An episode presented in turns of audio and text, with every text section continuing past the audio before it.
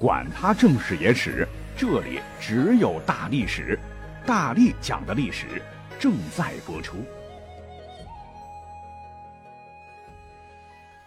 大家好，我是大力丸。我们今天讲一期不好讲，但是如果能讲好，比较有干货、有趣味的内容哈。我想各位听友一定可以被分成两种人，嗯，不是男人女人，哈哈哈，一种是南方人，一种是北方人哈。那么现在都推广普通话，可是大家伙有没有细细琢磨过，为什么普通话和南方方言差别这么巨大呢？以至于竟然相互听不懂。有时候，为什么用南方方言念古诗，反而感觉比北方方言顺口押韵呢？那我们就先从一首歌开讲吧。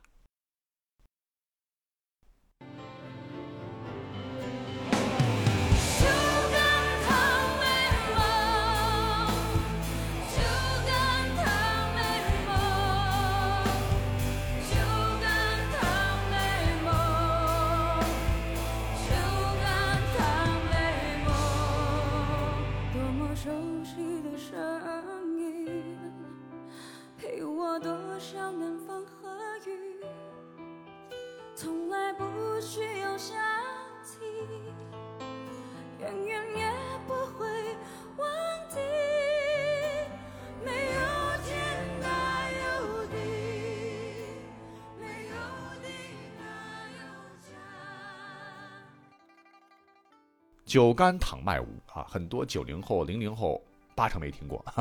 歌名《酒干倘卖无》，如果按照普通话来理解的话，有点费劲儿啊，感觉很怪。其实呢，这是一句闽南语，“酒干倘卖无”是我们根据闽南语用普通话音译过来的，大概意思就是说，有酒瓶子要卖吗？那以前闽南、台湾一带收购废弃的空酒瓶子。这一边走街串巷，一边高喊“酒干倘卖无”啊！谁家的有的这个空酒瓶子要卖，就会叫住这个收废品的人。可是呢，又有专家跳出来说，“酒干倘卖无”里边其实是有俩错别字的，“干”干了这杯酒的“干”啊，正确的应该是“祥”工字旁，旁边是一个瓦当的“瓦”，“倘卖无”的“倘”应该是“当”上当的“当”。祥这个字儿呢，就代表着古代一种场景的翁坛类的容器。这个字呢，出现在两千年前司马迁的《史记》中，就是酒瓶子的意思。而当，那就是躺，是假设连子若也如也之意，在古诗十九首里就有这样的用法。由于很多人不了解啊，所以就音译成了干和躺啊。它正确的写法应该是酒祥当卖无。哎，其实专家说的好像有点复杂哈。他说的也许是对的，但是闽南语“酒干倘卖无”啊，它就是酒喝干了，瓶子在不在，卖不卖的意思。真没必要在“干”是不是酒瓶子上较真儿，因为你越这样解释的话，越让我们 这个说普通话的北方人理解不了哈，云里雾里。这么讲好了哈。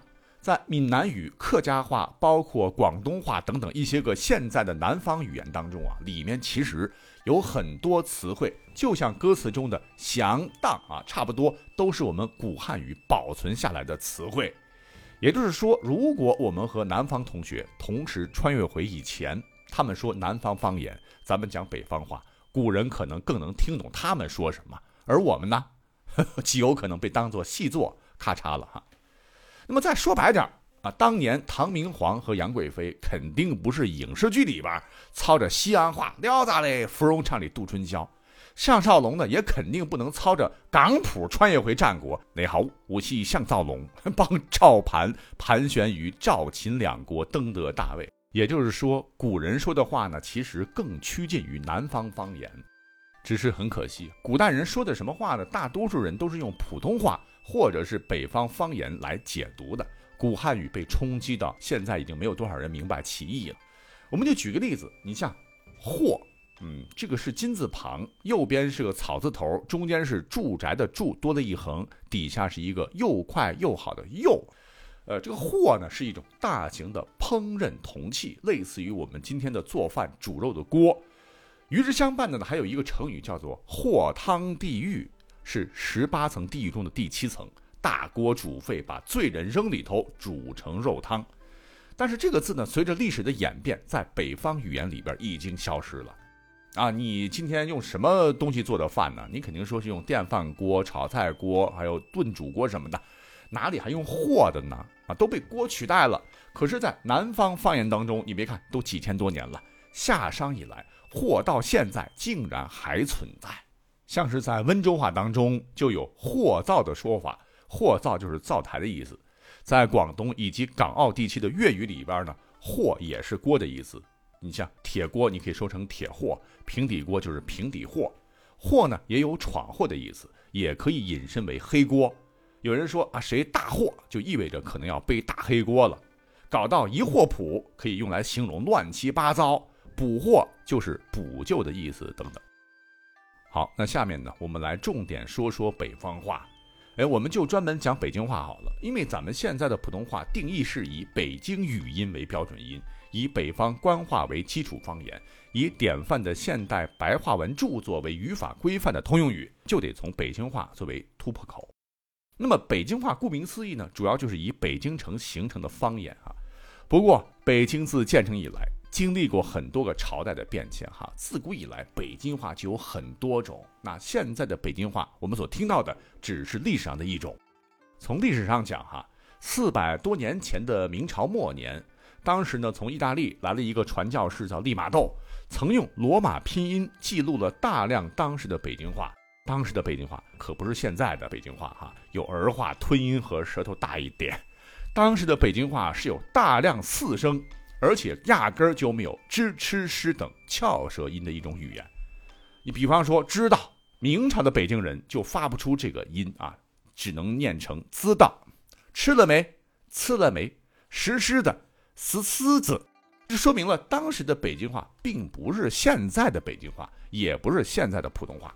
同时呢，也说明了北京话和普通话的历史都超不过四百年。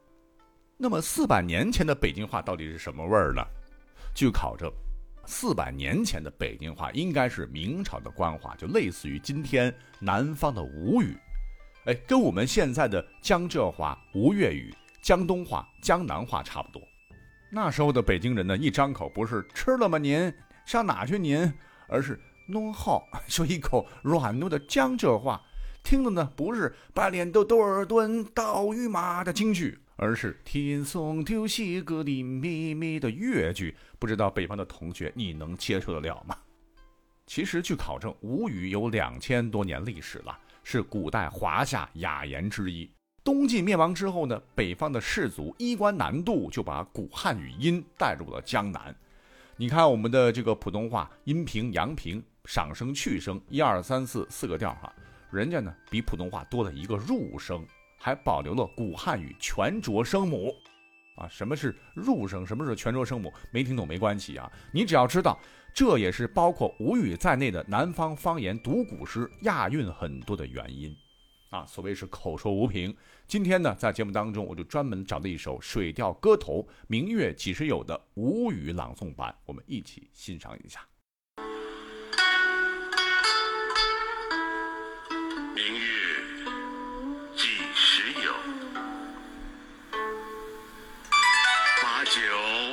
Sorry，放错了啊，这是普通话的。明月几时有？不觉。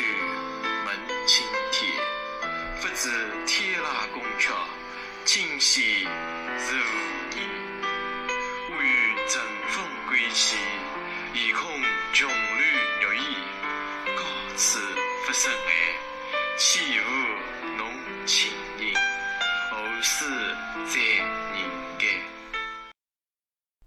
这朗诵的听起来就特别入味儿啊。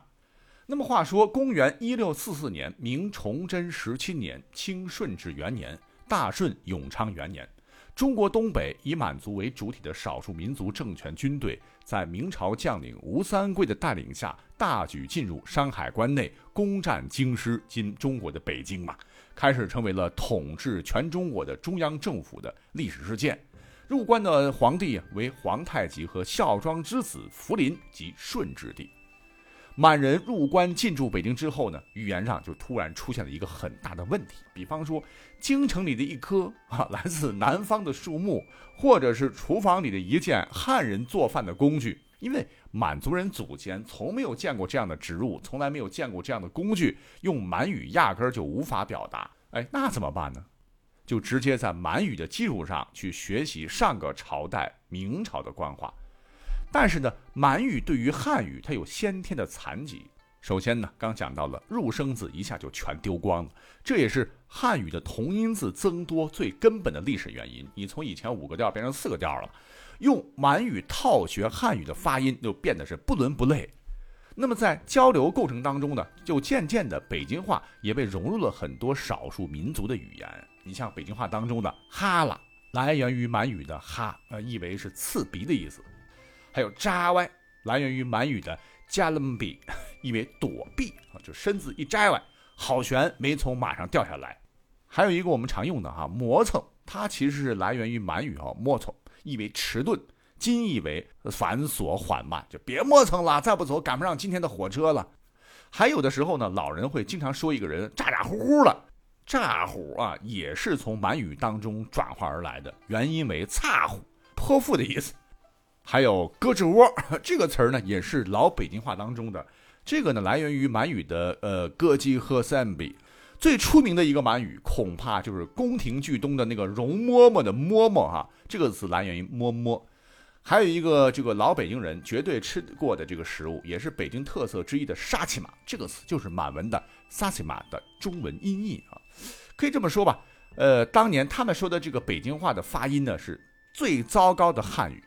嗯，就像我们现在学习英语的时候，How do you do？你舌头捋不过来的话，你可能会念成 How do you do 了。那么随着使用人口的增加吧，这种让当时的汉人老百姓笑掉牙的蹩脚的汉语就被当时学拐了，慢慢的就成了统治阶级的共同语言。再后来，经过几百年的发展，就形成了现在的国语啊。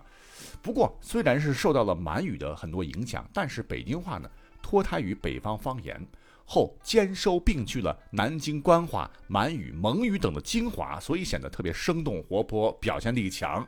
这也正是为什么北京涌现出了很多优秀作家哈，所以呢，很多人就觉得，嗯，普通话等于胡语是不准确的。其实呢，这也说明了文化在兼收并蓄中的发展与繁荣的同时呢，也讲述了中华民族自古以来那就是一个多元的共同体呀。